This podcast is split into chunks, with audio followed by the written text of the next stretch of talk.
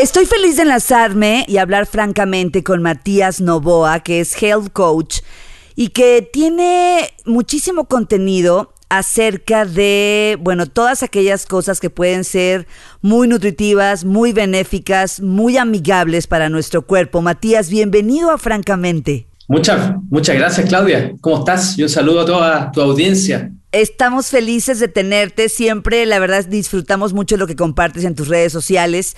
Y hace unos días veíamos un post donde hablabas, bueno, mucho sobre las bebidas azucaradas y cómo, pues cómo se convierten como en un en un veneno realmente sin que nos demos cuenta. Y mira, te voy a decir por qué. Cuando estuve eh, revisando como la definición de una bebida azucarada, pues me sale una, una serie de términos que dije, a ver, ¿qué pasa si yo voy a la tienda y digo, me da una bebida carbonatada, azucarada, gaseosa, eh, hecha con agua carbonatada, endulcorantes, fructosa, sacarosa, sintéticos, ciclamato, acidulante, colorante, antioxidante, estabilizador de acidez y conservadores.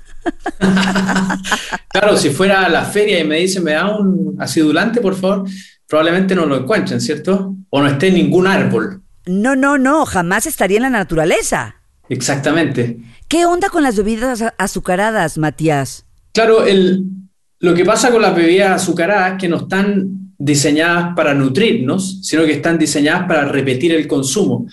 Por lo tanto, oh. eh, claro, es como cuando yo voy a comprar un teléfono móvil, la marca que sea, ellos buscan que luego yo vuelva a comprar uno nuevo cuando salga la nueva versión. Entonces con las bebidas azucaradas pasa lo mismo. No buscan nutrirnos, buscan que repitamos el consumo. ¿Y cómo se logra eso? Generando productos que tienen un sabor exacerbado que, entre comillas, secuestra nuestra capacidad para sentir sabores. ¡Wow! Eh, entonces, ¿qué pasa? El sabor es tan eh, intenso que nos lleva a generar, a, liberar dopamina, que es un neurotransmisor muy poderoso y que estimula los centros de placer y recompensa del cerebro. Por lo tanto, nos hace sentir muy bien. Y queremos entonces eh, repetir esa experiencia. En particular, por ejemplo, si peleamos con nuestra pareja o tuvimos eh, un mal día en el trabajo y estamos estresados, queremos reconfortarnos y sentirnos bien. Wow. Entonces nuestro cerebro se acuerda que al sentir ese sabor, temporalmente lograba sentirte bien y te lleva a repetir y repetir el consumo.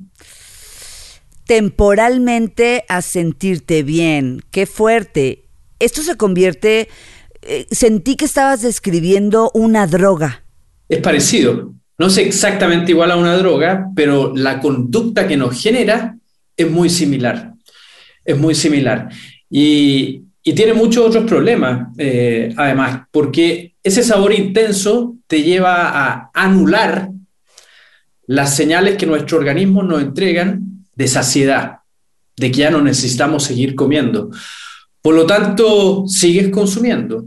Y por cada lata que te tomas de bebida, o lo que traiga, ¿cierto? 300 ml, hay aproximadamente 150 calorías. Y Harvard estima que las personas que toman una lata diaria de bebida, sin compensar con una restricción calórica por otro lado, y lo más probable es que no lo restringas porque no genera ningún nivel de saciedad. Tomarse esas 150 calorías líquidas termina subiendo en promedio 2 eh, kilos 300 gramos al año. Si eso lo mantienes por 10 años, subes 20 kilos. Claro. Hay personas que dicen, pero yo no como tanto, ¿cómo subo? ¿Por qué subo todos los años un poquito? Esta es una de las razones. ¿Qué consideramos como bebidas azucaradas? ¿Los jugos naturales entran ahí también? Buena pregunta. Lamentablemente, sí. ¡Wow! Claro, efectivamente los jugos naturales o artificiales o el jugo que sea entra dentro de esta categoría. Y si, si vamos ¿cierto? Al, extremo eh, de un jugo absolutamente natural que preparaste en tu casa, por ejemplo, las 8 onzas de jugo de naranja, ¿Cuál es la diferencia con comerse la fruta? Si yo me voy a comer una naranja, en general me como una.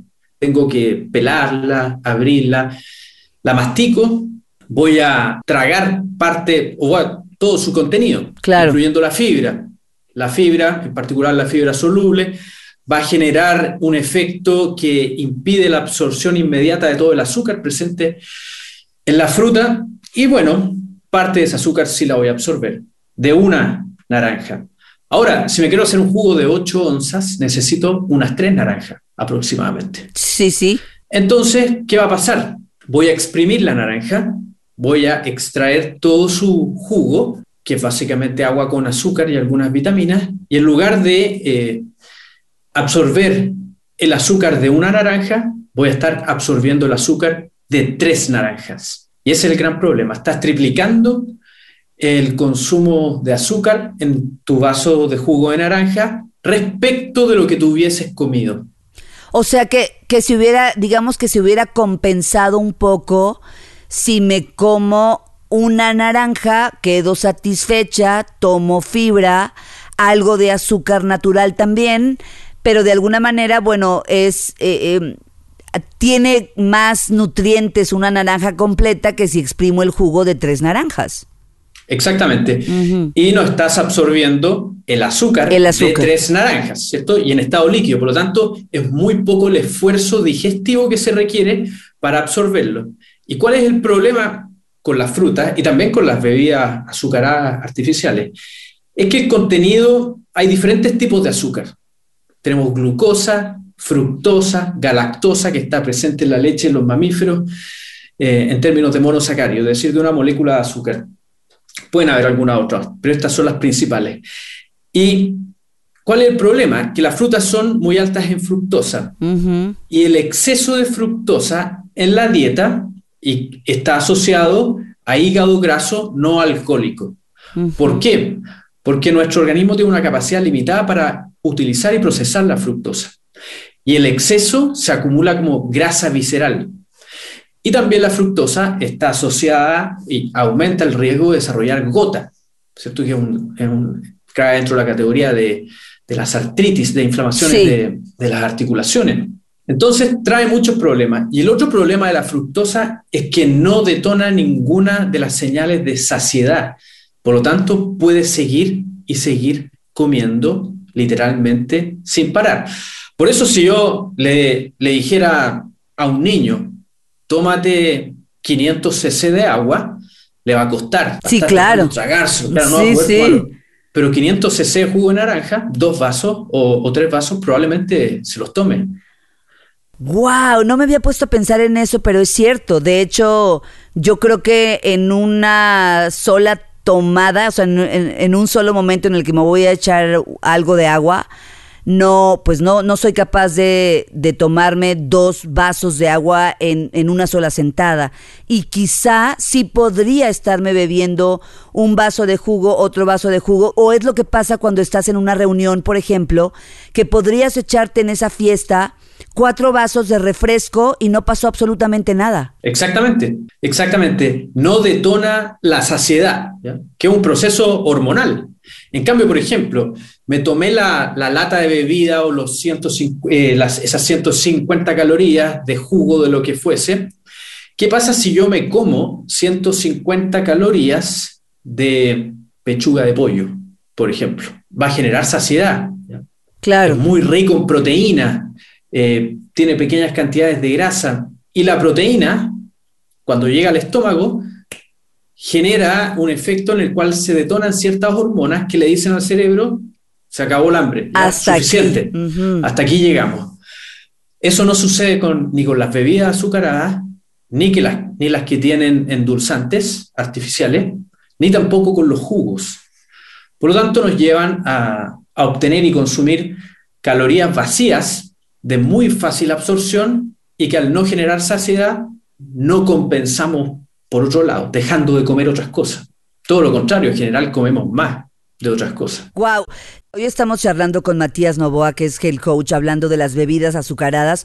Ahorita que dijiste calorías vacías, me quedé pensando en que la mayoría de nosotros solamente contamos las calorías que nos comemos. Y entonces, por ejemplo, si una bebida tiene 150 calorías y comerme cierta cantidad de brócoli tiene 150 calorías, suponemos, no sé, me parece que suponemos que, bueno, pues si son las calorías las que necesito para moverme, pues da lo mismo si me las echo de brócoli o me las echo de, de un, como tú dices, de un producto con sabor alimento. y nos pones una muy buenas, unas muy buenas regañadas sin quererlo, Matías, porque de, pronto cuando vemos tus videos donde dices, a ver, no hay tiempo para hacer ejercicio y pum, nos demuestras que sí hay tiempo, o, a ver, estás comiendo esto versus esto, y, y nos pones también asuntos eh, familiares, es decir, involucras a nuestra familia, a la gente que más amamos o a nuestros hijos, y nos haces pensar ¿Qué le estamos dando de comer a nuestros, a nuestros hijos? Ahí es cuando se nos mueve el tapete, yo creo que a todos los que tenemos niños. Pero esta idea de que 100 calorías de chocolate, de chocolate, una barra de chocolate comercial, sea lo mismo que esas mismas calorías en, en brócoli o en vegetales. O sea, tenemos como una idea muy errónea, ¿no? Yo diría que eh, es una, es una mirada muy reduccionista de la alimentación, porque la alimentación va mucho más allá de las calorías. De partida, las calorías eh, no existen.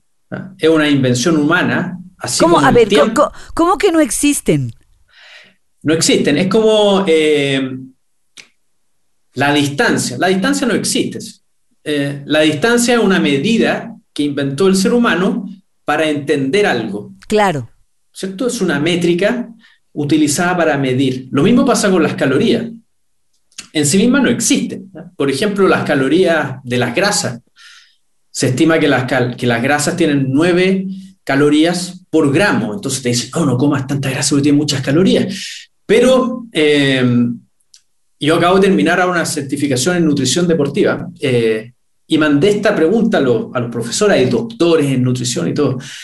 Y les pregunté, si las grasas tienen 9 calorías por gramo y dentro de las funciones que cumplen las grasas está la producción de hormonas, la acumulación y absorción de vitaminas liposolubles, la producción de la membrana celular, eh, control de temperatura del cuerpo, función inmunitaria, entre muchas más, y además también producción de energía, ¿qué proporción de esas 9 calorías por gramo se utiliza para la producción de energía? Y me puede llevar a subir de peso.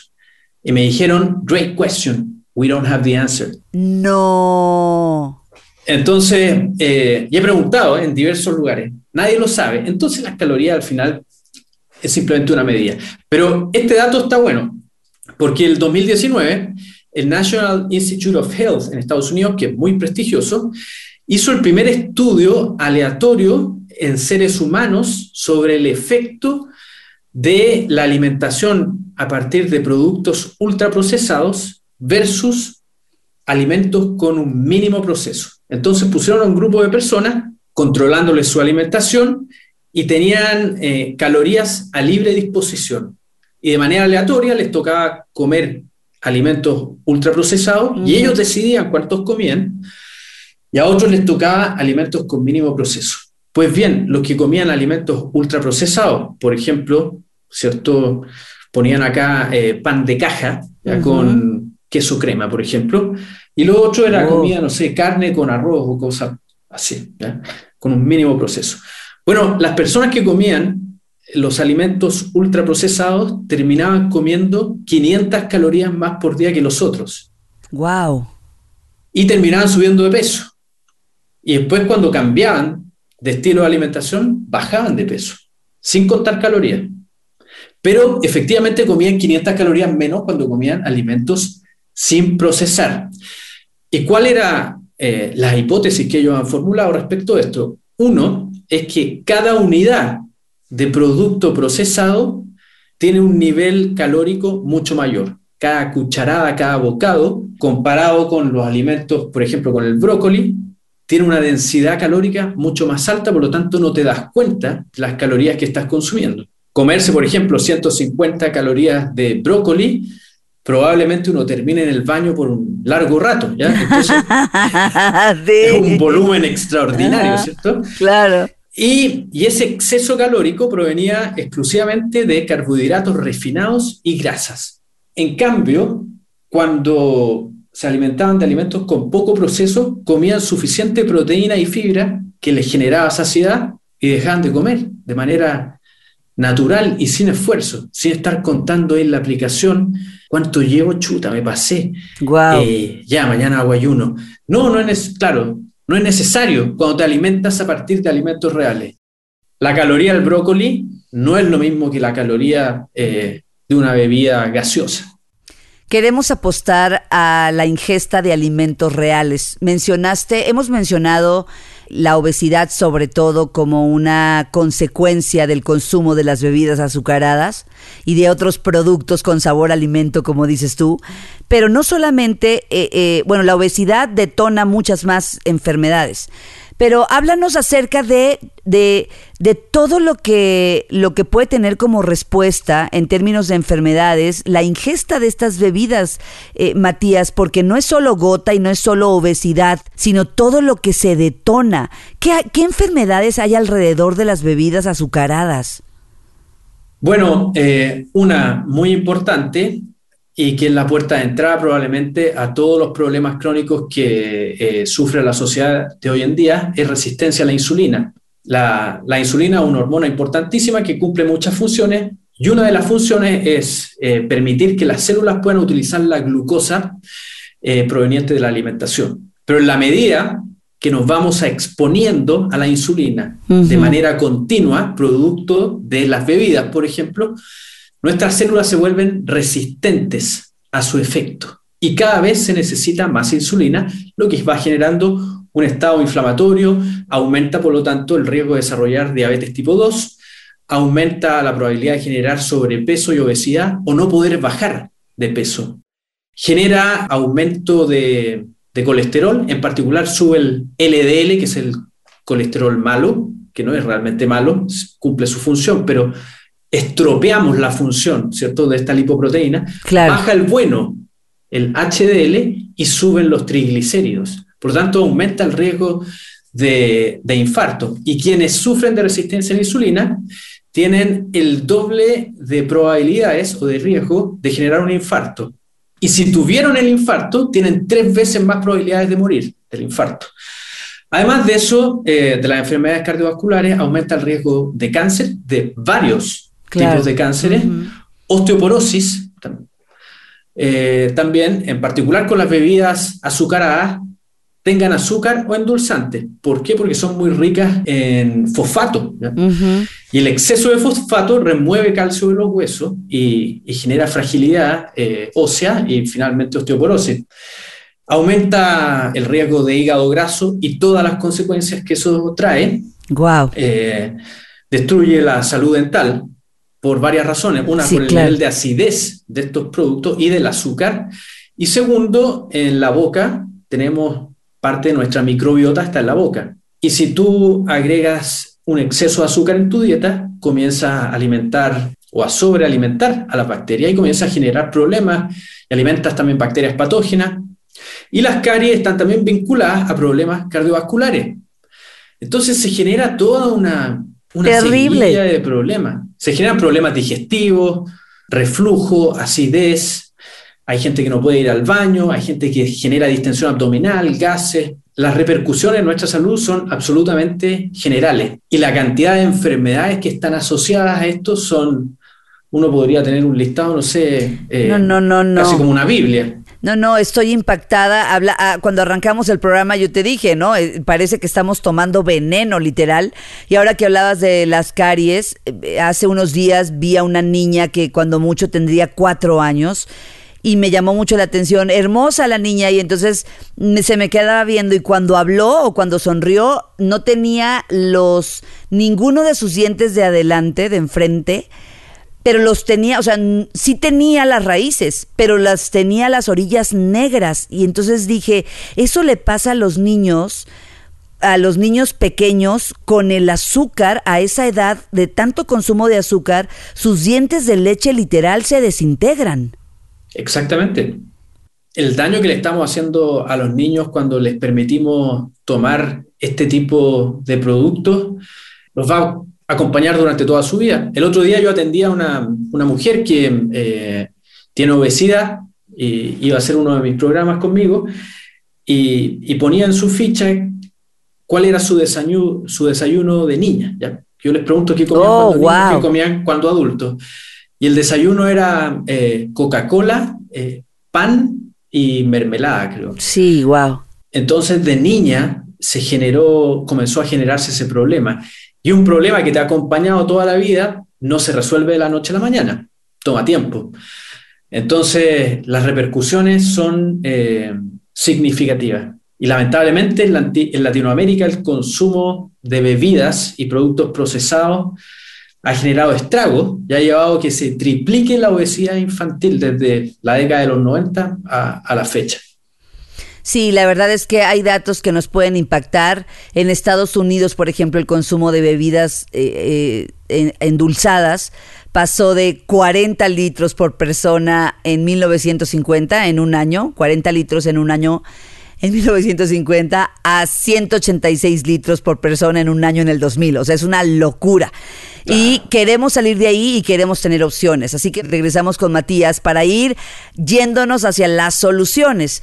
¿Cuáles serían las, eh, las versiones saludables que tendríamos si queremos beber Mm, algo rico, pero al mismo tiempo algo muy, muy, muy saludable. Vamos a enfocarnos en las bebidas azucaradas y bueno, ya si Matías nos regala algunas opciones de dejen esto y metan esto, dejen esta cosa y mejor exploren por acá, nos vamos a quedar súper satisfechos de que nos lo diga hoy.